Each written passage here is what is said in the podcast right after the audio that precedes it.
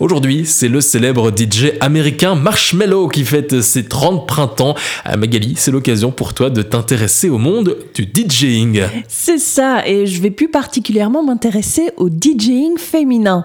Parce que si je peux te citer sans problème quelques noms de célèbres DJ hommes, la tâche se complique radicalement quand il s'agit de citer des femmes. D'ailleurs, Julien, je suis sûr que tu me vois venir avec mes gros sabots. Est-ce que tu saurais me citer quelques noms de DJ féminins?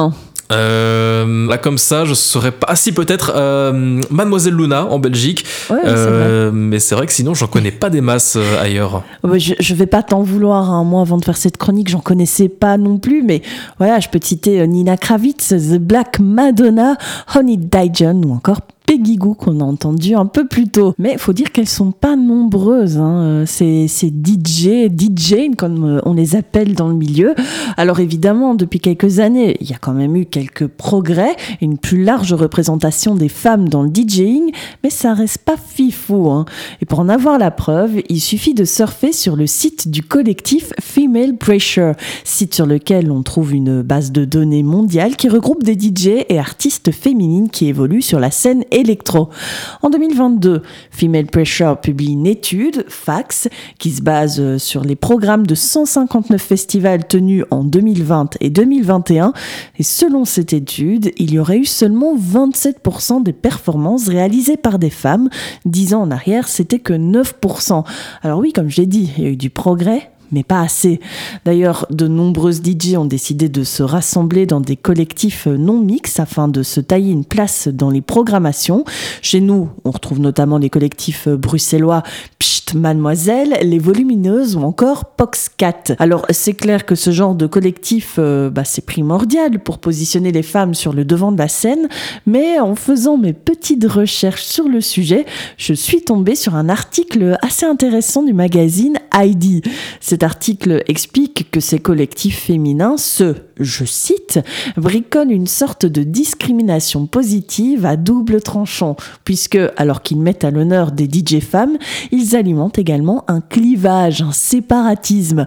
D'ailleurs, encore dans le magazine Heidi, j'ai trouvé le témoignage de Molly, une DJ qui trouve la démarche de ces collectifs féminins tout à fait louable, mais euh, cette démarche, selon elle, c'est aussi, euh, ça nourrit aussi certaines inégalités Molly veut être considérée au même niveau que les hommes, jouer aux mêmes soirées qu'eux, signer sur les mêmes labels, se mélanger à eux. évidemment, c'est tout ce qu'on souhaite à Molly, euh, mais les mentalités doivent encore évoluer. Malheureusement, hein, le, milieu de la, le, milieu de la, techno, eh ben, il reste encore un milieu très sexiste. Et d'ailleurs, euh, la page Instagram euh, Tu mixes bien, c'est bien comme ça que je le prononce, hein, Ouais, ouais. s'applique à, à recenser des phrases, des citations qui dénoncent le sexisme ordinaire et qui sévit aussi bien du côté des spectateurs que de celui des professionnels. Oui, et en voici un petit florilège. De toute façon, ça se voit. Elle fait semblant de toucher les boutons.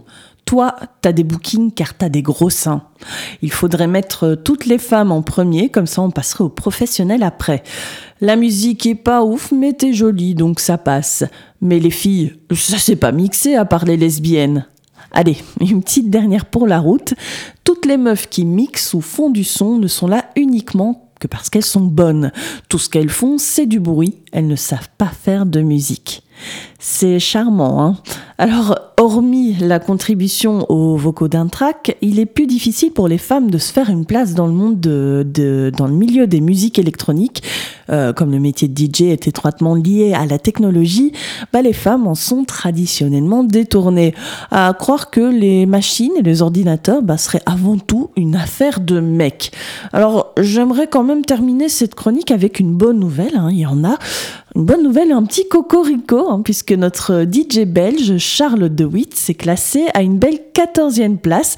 14e place dans le classement du top euh, 10, euh, non, du top 100 DJ 2022 de DJ Mag.